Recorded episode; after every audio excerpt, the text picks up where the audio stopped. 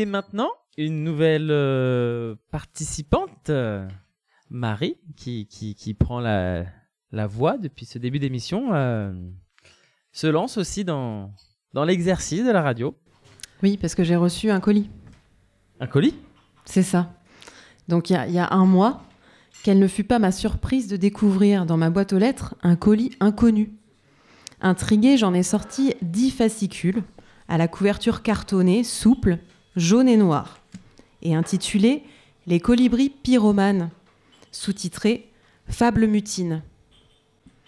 En bas à droite, la mention The chômeuse go on.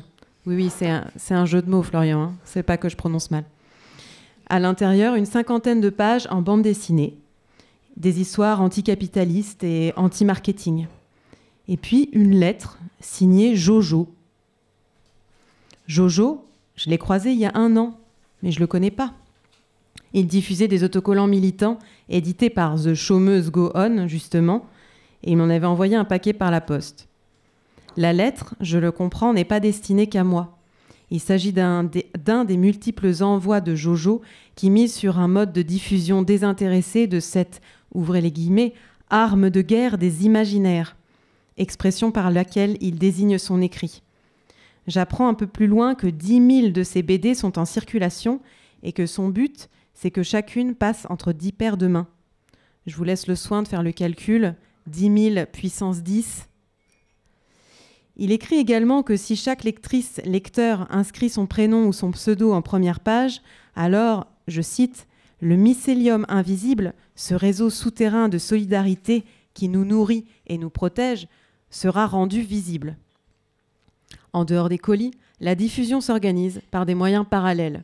Distribution au péage des autoroutes les jours de départ en vacances, dons à des personnes qui font la manche pour les aider à se faire quelques euros supplémentaires. Et d'ailleurs, toutes les idées farfelues et généreuses sont les bienvenues. S'il vous en passe une par la tête, vous pouvez écrire à The Chômeuse Go On via leur site internet www.the T-H-E, chômeuse comme une femme qui n'a pas d'emploi, go on, G-O-O-N, point org.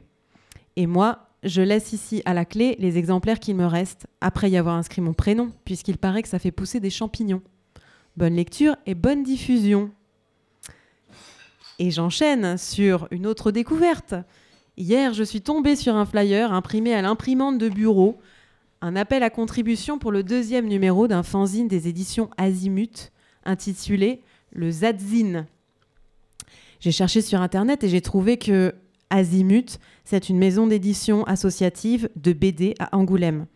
Après donc un premier numéro sur la lutte autour de la construction d'un parc d'attractions dans la région angoumoise, le prochain Zadzine aura pour sujet la lutte pour la défense de l'eau comme bien commun.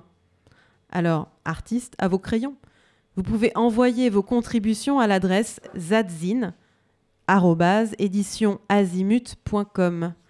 zadzine zadzine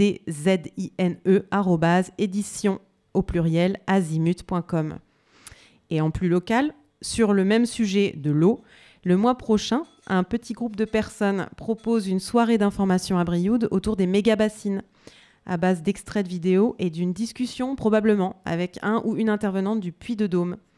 En effet, deux projets de méga-bassines sont en cours chez nos voisins du 63, non loin de Billon.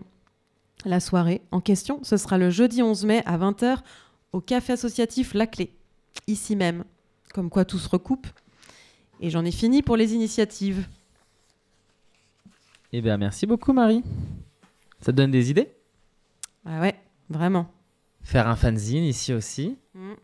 le mettre dans les boîtes aux lettres ou je sais pas, le, dans des endroits. Ça, ça manque, moi je trouve. Ouais, de diffuser aussi euh, via le papier et pas que par les ondes. T'aimes bien la diffusion, toi? Non, mais avoir un moyen aussi où chacun peut aussi euh, prendre la parole, s'il le souhaite, Ouais. chacune.